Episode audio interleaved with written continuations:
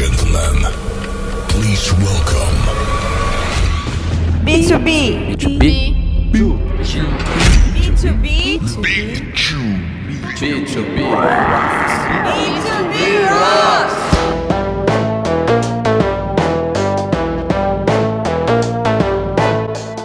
Olá pessoal, bom dia, boa tarde, boa noite. Aqui é o Paulo Loeb, esse aqui é mais um episódio do podcast B2B's Rocks.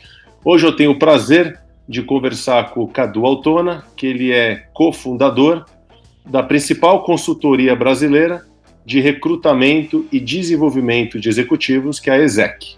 Então, em primeiro lugar, Cadu, muito obrigado pela sua presença aqui no podcast, comigo e com a nossa audiência. Super prazer, Paulo. Obrigado pelo convite.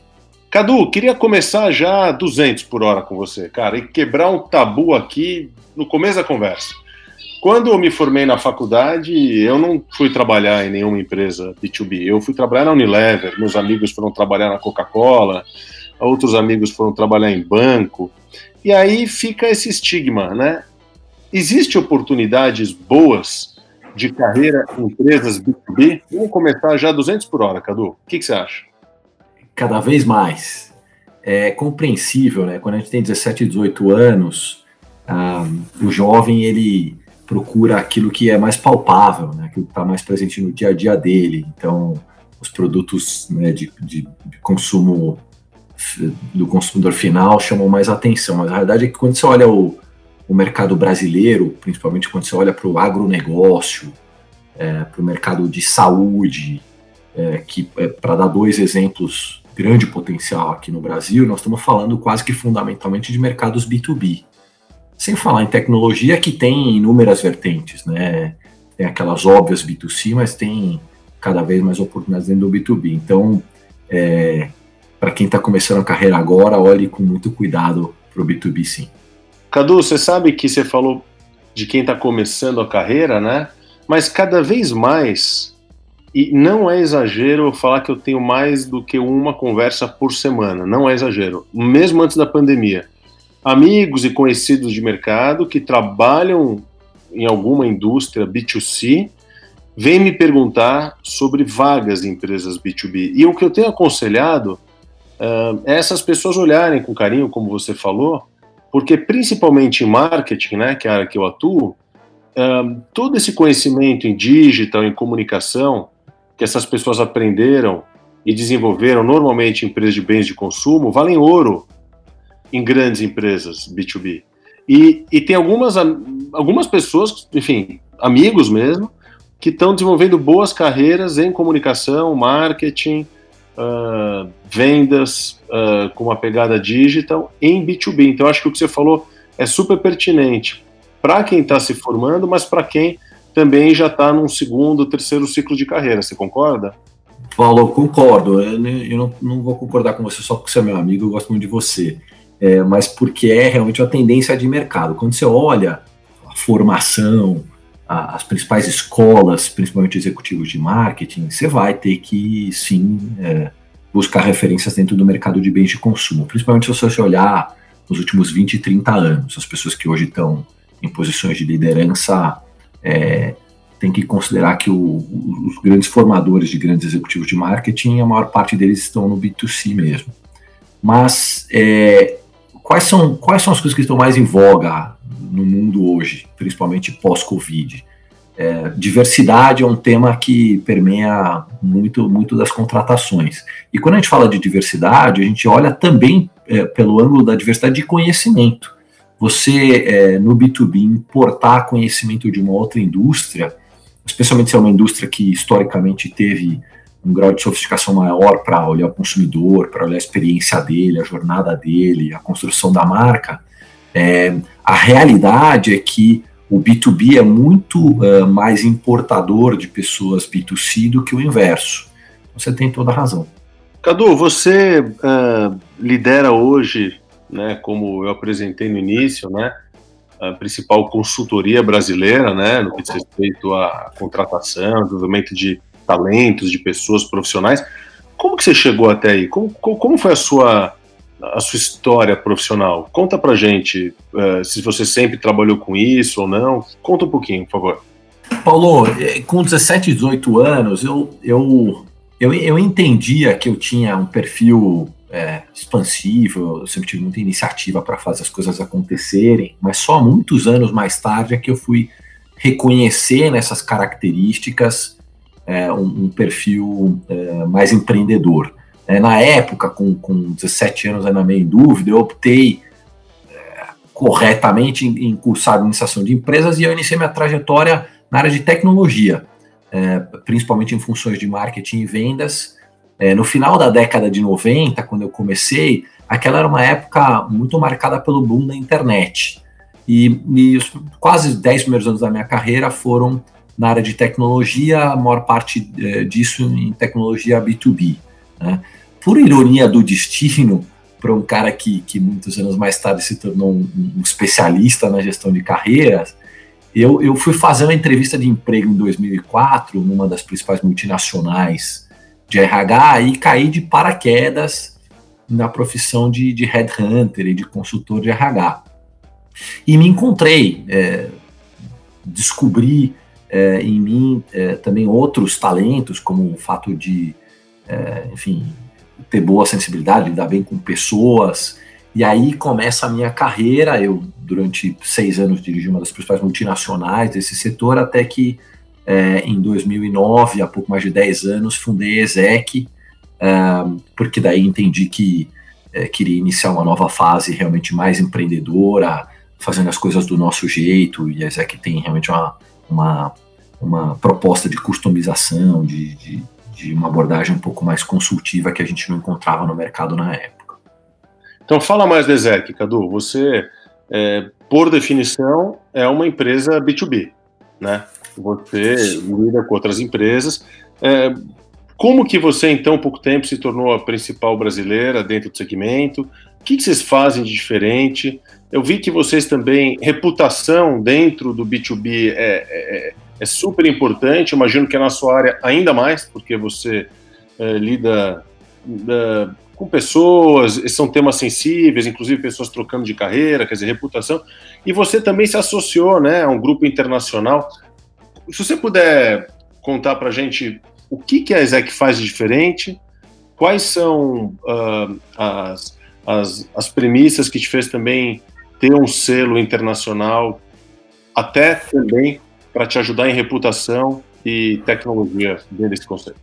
Primeiro é importante entender que o, o segmento em que a gente atua, o segmento de, de contratação de executivos, de, de, desenvolvimento de lideranças, ele é um segmento relativamente novo no Brasil. Ele, ele, ele explodiu no início da década de 2000. E daí ele se profissionalizou e cresceu muito. Uh, na década passada, todas as principais multinacionais estabeleceram escritórios aqui, cresceram bastante, as empresas aprenderam que era possível recrutar e desenvolver pessoas de uma maneira profissional, um, que era possível encontrar pessoas uh, para as mais diversas demandas espalhadas pelo Brasil. Então, eu comecei nesse segmento surfando essa onda. Por outro lado, o que, que aconteceu? Com a chegada do, do LinkedIn, para dar um exemplo, a gente considera que o LinkedIn ele é uma espécie de, de Uber dentro do nosso segmento, né? Ele, ele é, tornou, ele, ele, quebrou todas as barreiras de entrada, ele colocou os bancos de dados à disposição das empresas, né? O que foi muito positivo, mas ao mesmo tempo, é, no final da década passada, houve uma comoditização é, muito grande na prestação desse serviço.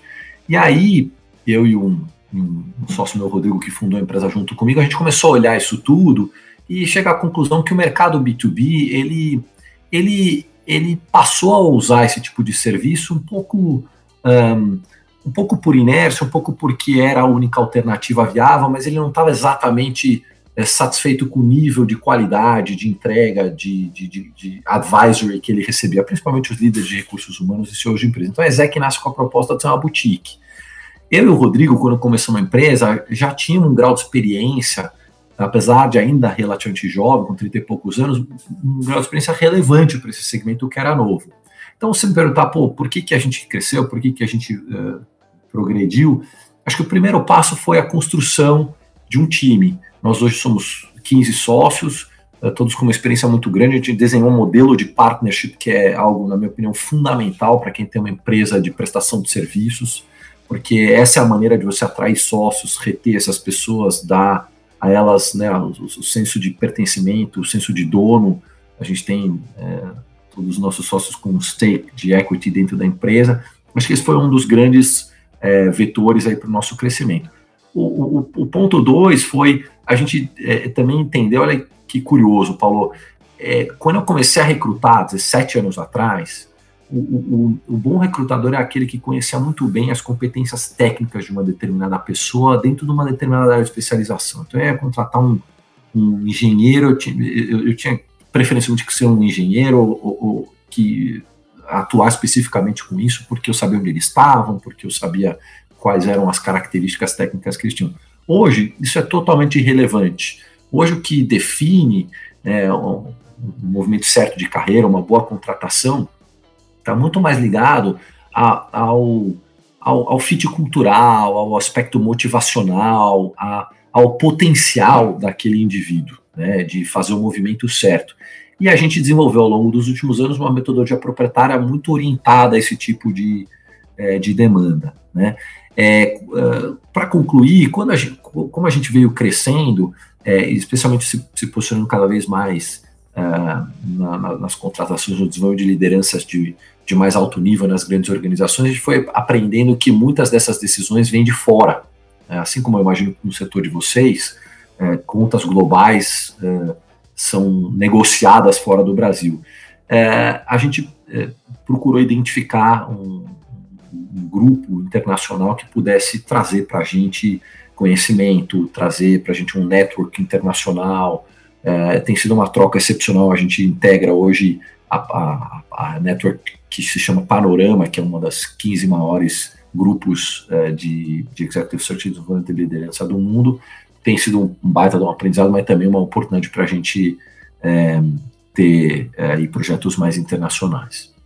Você mencionou o LinkedIn uh, e, e, você é um monstro do LinkedIn. Você tem mais de 25 mil contatos. Imagino, claro, que também você é um cara que as pessoas buscam, as pessoas querem estar perto de você. Afinal de contas, você pode ser um veículo de alavancar a carreira de muita gente. Então, imagino que depois também, na hora que esse podcast for publicado, se prepare para ter muitos convites. Vamos ver, vamos testar a audiência do podcast B2B's Rocks. Mas indo no seu LinkedIn, uh, eu, eu, eu, vi uma, um texto, um artigo que você escreveu que me chamou a atenção pela quantidade, pela repercussão que ele teve. Teve mais de 11 mil joinhas, mais de 350 comentários, que é um conteúdo que você escreve assim: o início de uma nova era, recrutamento profissional na administração pública. Eu fico muito feliz de poder fazer essa pergunta para você. Como que você pode ajudar esse nosso Brasilzão a se profissionalizar no que diz respeito à contratação de uh, funcionários públicos? No final do dia, nós somos os chefes dessa turma e não o contrário, né? Então, qual que é a sua perspectiva? O que, que você tem feito? Conta um pouquinho da sua experiência, por favor.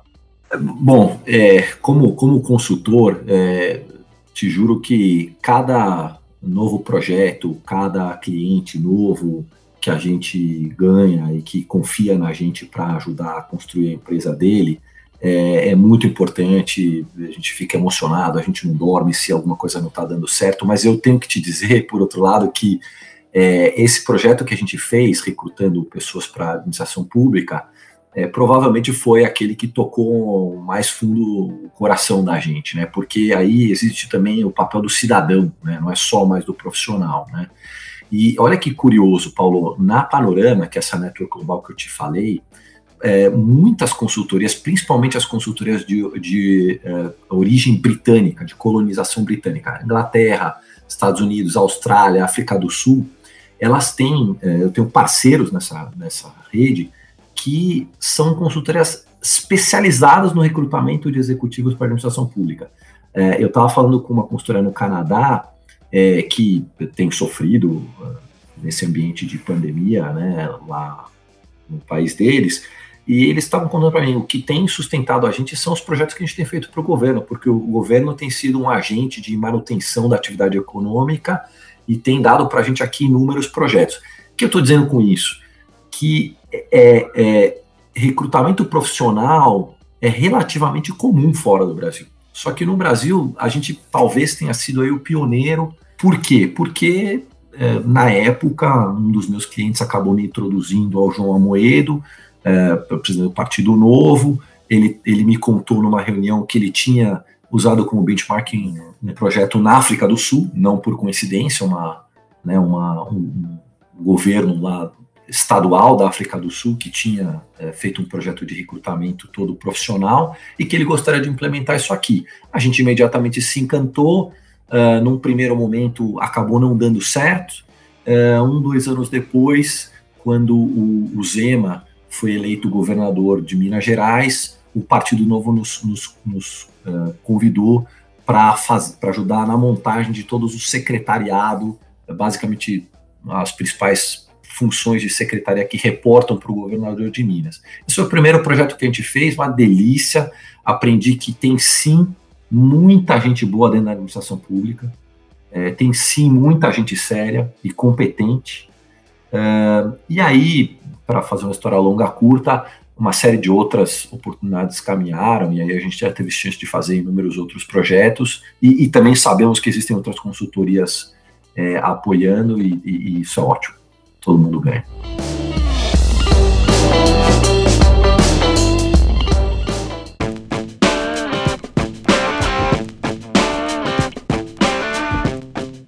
Cadu, você falou um pouquinho sobre diversidade também no comecinho da fala.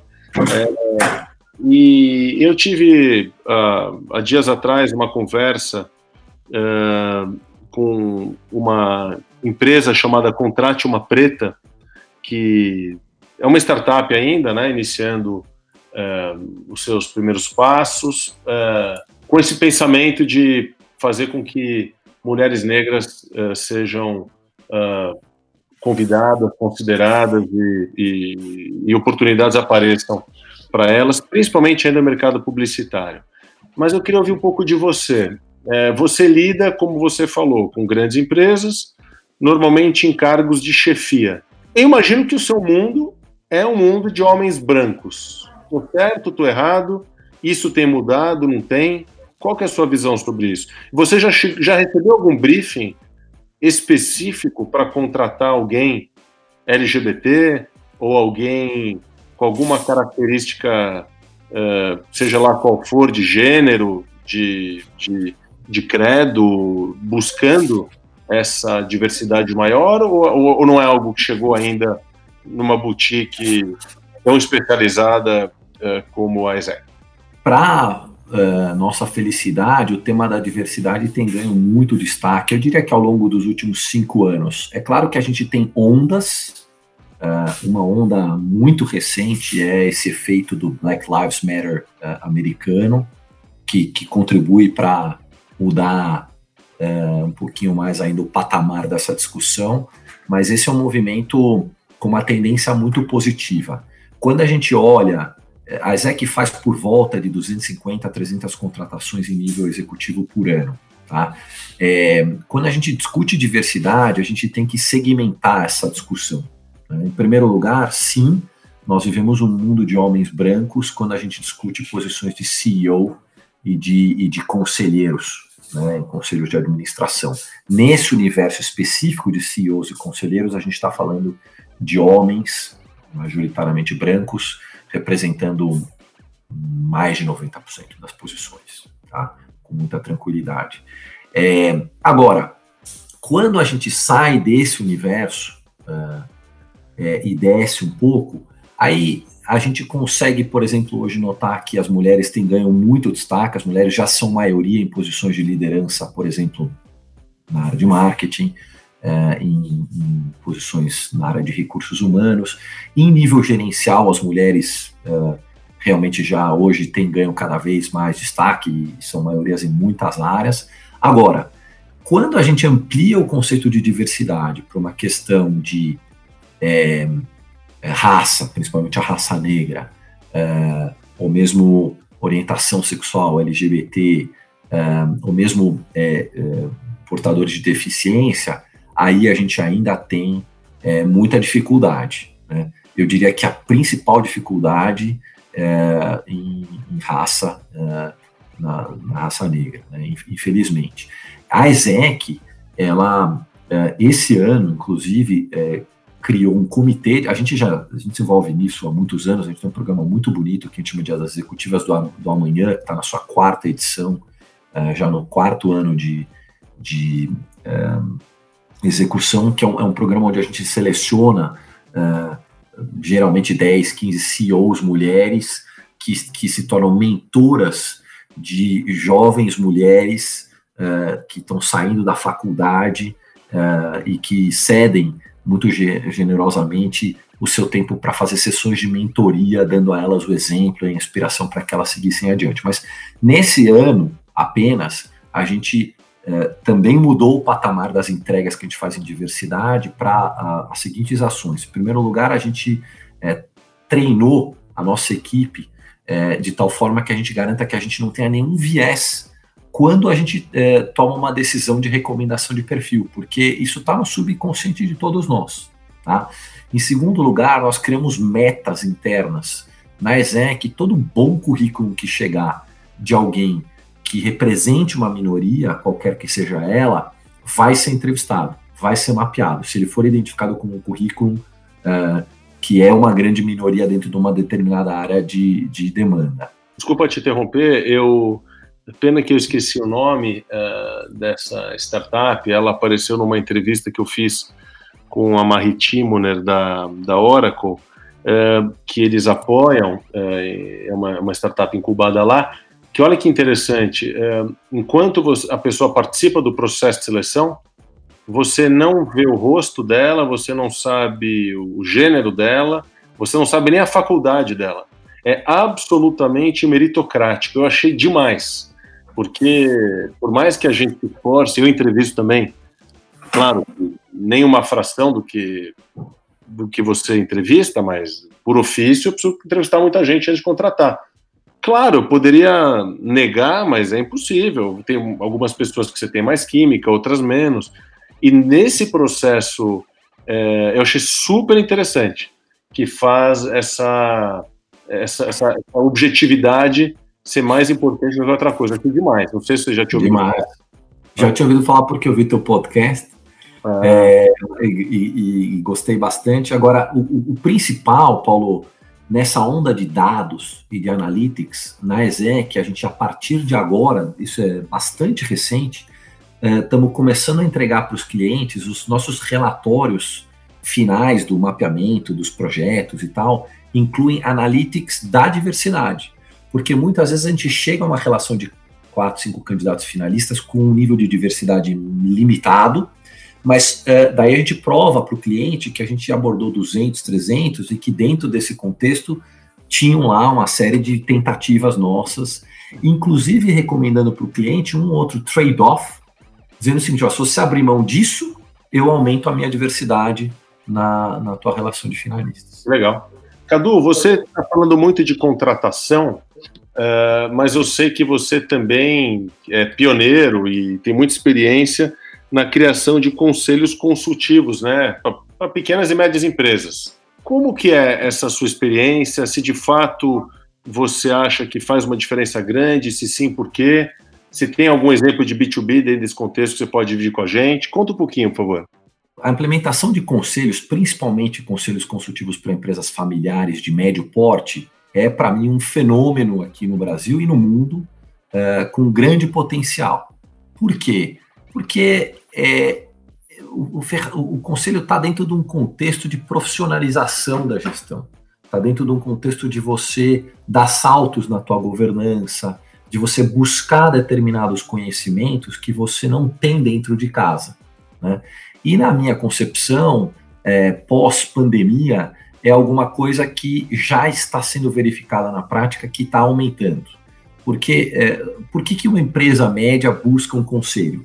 Porque ela identifica, por exemplo, que ela não tem dentro de casa um expert digital.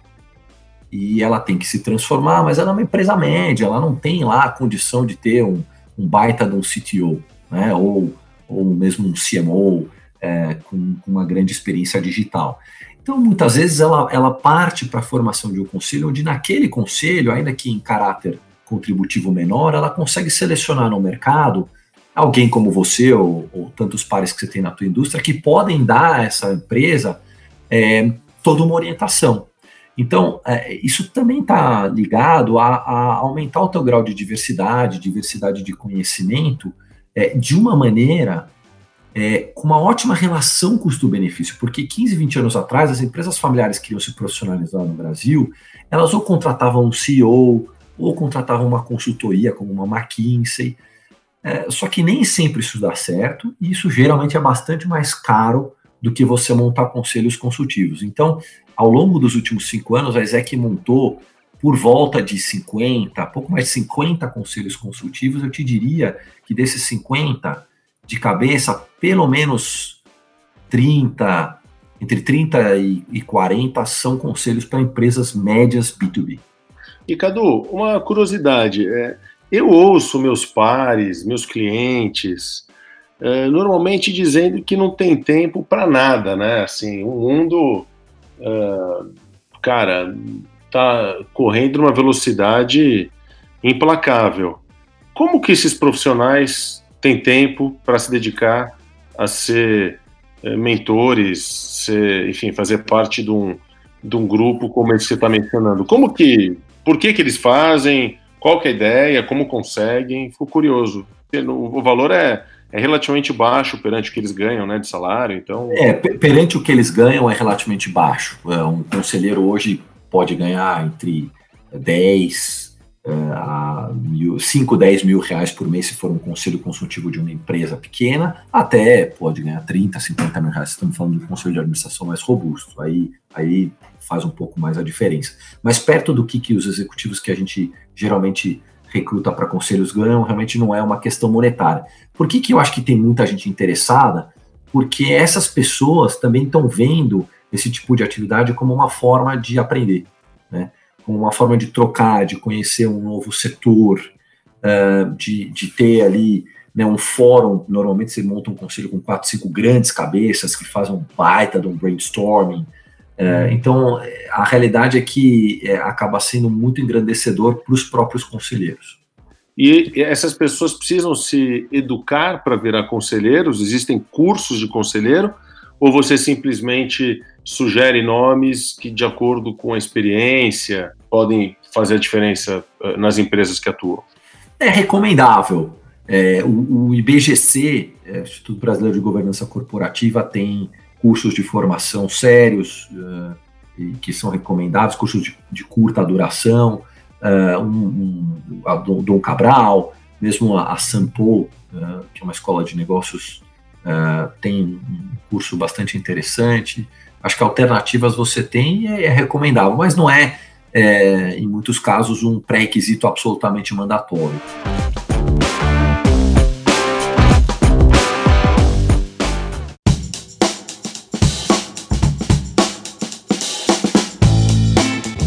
Cadu, a gente está aqui no meio dessa pandemia, todo mundo de ponta cabeça. É, a gente tinha até combinado de falar há uns três meses atrás, e de propósito a gente esperou né, para falar agora, para até te dar tempo de ter uma leitura é, mais acurada do que está acontecendo. É, bom, passados três, quatro meses, acho que você já tem uma boa visão. É, o que, que mudou? Se mudou alguma coisa no que diz respeito as características uh, mais necessárias para a gente conseguir surfar uh, nesses mares tão revoltos e mesmo queria saber se você enxerga alguma luz já no final do túnel ainda não de como que a pandemia afetou especificamente o seu trabalho. Vamos deixar de lado dessa discussão alguns setores extremamente impactados pela pandemia, né, como o setor de turismo, uh, hotelaria, né, mesmo ah, alguns é, restaurantes e tal, né? É, excluindo-se esses setores que obviamente sofrem aviação, né? Que sofrem muito, é, eu tenho hoje uma visão bastante mais otimista. Em primeiro lugar, a gente na ESEC entende que aquela, aquela paralisia que a gente viu nos meses de março e abril, ela já não ocorre mais. As empresas é, revisaram seus planos, realizaram uh, o seu momento e tomam decisões. Uh, e a gente tem percebido uma recuperação da, das contratações, dos investimentos no desenvolvimento das lideranças, uma, uma, recuperação muito importante a partir do mês de maio, ao ponto de é, o mês de julho ter sido um mês é, para a gente já quase igual ao, ao pré-pandemia. Tá? É, ainda com, com um certo grau de conservadorismo, a gente acha que isso vai demorar para voltar aos, obviamente, aos níveis anteriores, mas já é um movimento muito mais positivo. Tá? Agora, o que, que mudou? Tem uma coisa muito interessante que a gente discute no mundo de RH, que é o seguinte: ah, você que é um líder de pessoas, né, é, como é que se adapta o teu estilo a esse novo ambiente? Então, uma das coisas que se fala muito nesse momento é, é de um pouco mais de humanismo na liderança das pessoas. Né? Aquele líder que começa uma reunião perguntando realmente é, é, com, como é que estão as coisas, se os, se os filhos tão, voltaram para estudar, se a conexão está funcionando, se a família está bem de saúde, se está todo mundo bem, né?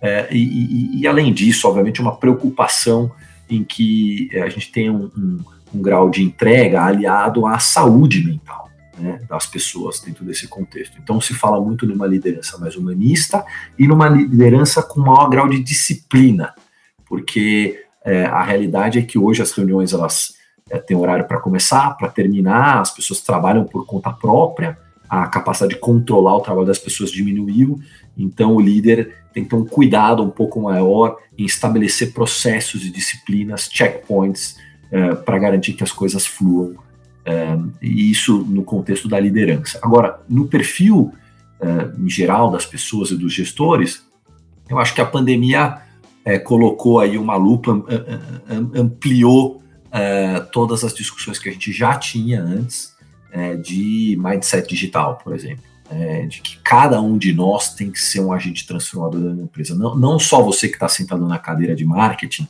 é, onde a questão digital é óbvia, né? mas também se você for um, um controller, ou se você trabalhar como gerente de logística, você tem que realmente pensar na contribuição que você dá para o processo de, de, transformação digital dentro da empresa. Que tipo de aplicativo você pode desenvolver ou, ou como incorporar tecnologia dentro do teu dia a dia da gestão. Acho que são, são os tópicos principais. É uma coisa que eu tenho lido muito e eu, eu tento agir dessa forma, né? Lá no B2B são 50 pessoas, Uh, e, e, a gente tenta ter uma abordagem muito humanista mesmo, sem forçar a gente naturalmente assim. As reuniões começam exatamente assim como você falou. Antes de falar do trabalho, existe um cuidado genuíno para saber como as pessoas estão. A gente tem um, um, uma faixa etária uh, relativamente jovem, acho que até um pouquinho menos de, menos de 30 anos de idade. Então tem, inclusive, uh, pessoas sofrendo de ansiedade, de uh, momentos de solidão também, muita gente morando sozinha. e tem vários tipos de situação é, e, e andei lendo um pouco a respeito sobre a gestão situacional, que é um pouco do que você falou, né?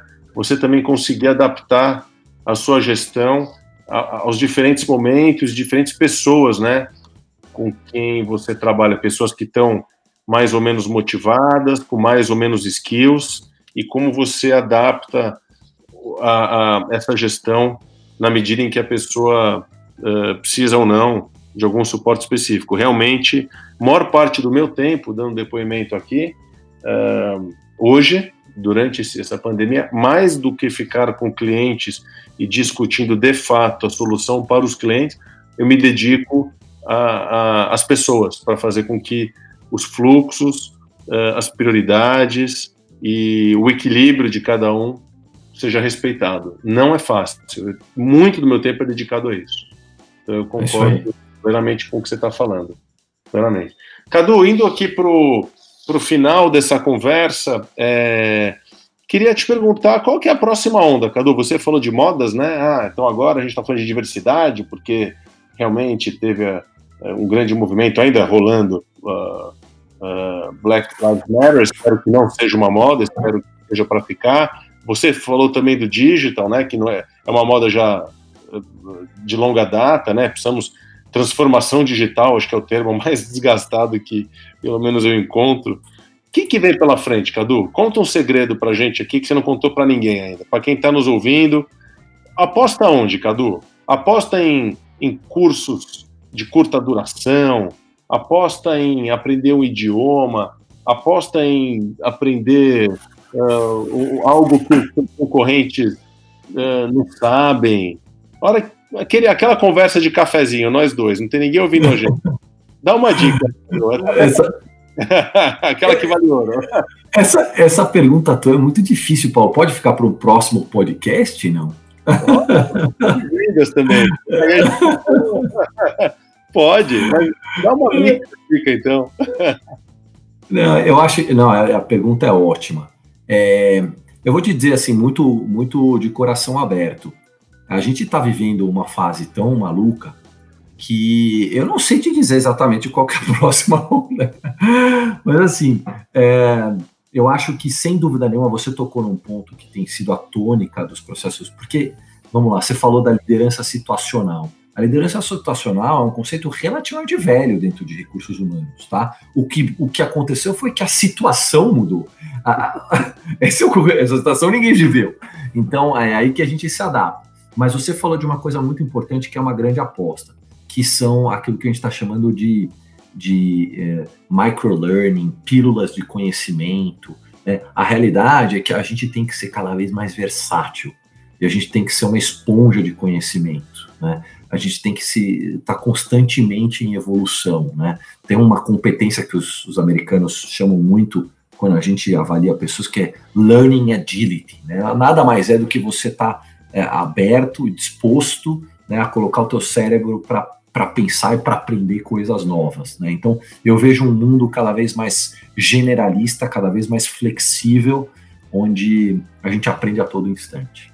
Mas, Cadu, é, uma, uma, uma, pergunta extra aqui, fora do. do aquela era a última, agora é a última mesmo. É, sabe que eu tenho dúvidas? Porque, de um lado, eu entendo o que você diz, né? Da gente ser generalista, é, a gente ser generalista, a gente ser flexível, aprender rápido, mas quando é, eu penso é, nisso, ao mesmo tempo eu penso numa superficialidade.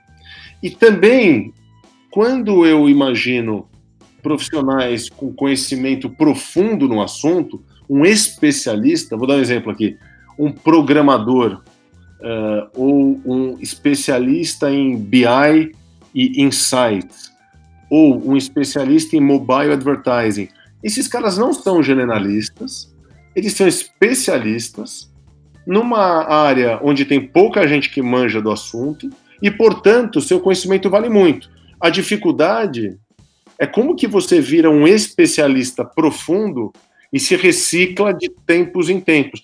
Mas eles não são generalistas. Talvez para mim e para você, que estamos numa situação de C-level, né, dentro das empresas, de fato, aí eu estou contigo, mas eu fico pensando se a gente não deveria apostar as fichas numa, numa, num aprendizado vertical se você é um, um, um gerente ou começando a carreira, buscando uma, uma, uma luz uh, no mercado de trabalho. Uma, uma tréplica aí para você. É, não, o ponto é bom.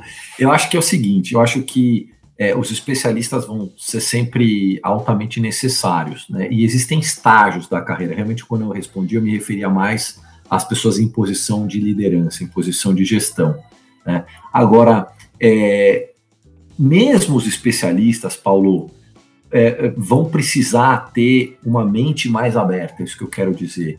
Vão precisar é, é cada vez mais tentar traduzir aquilo que eles fazem em valor para o consumidor final, qualquer que seja ele, em valor monetário para o acionista, dependendo do negócio que ele está. Né? Essa é a minha visão a respeito do futuro, né? porque mesmo os especialistas cada vez mais vão trabalhar em time.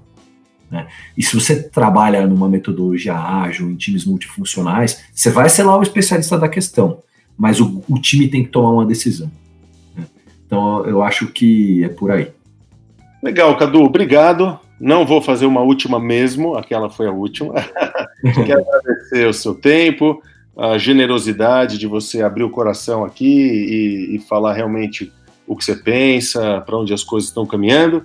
Então, quero te agradecer mais uma vez, agradecer a nossa audiência em mais um episódio do podcast B2B's Rocks. E, como sempre, dúvidas, críticas e sugestões, é só mandar aquele e-mail para b2bs.fbis.com.br.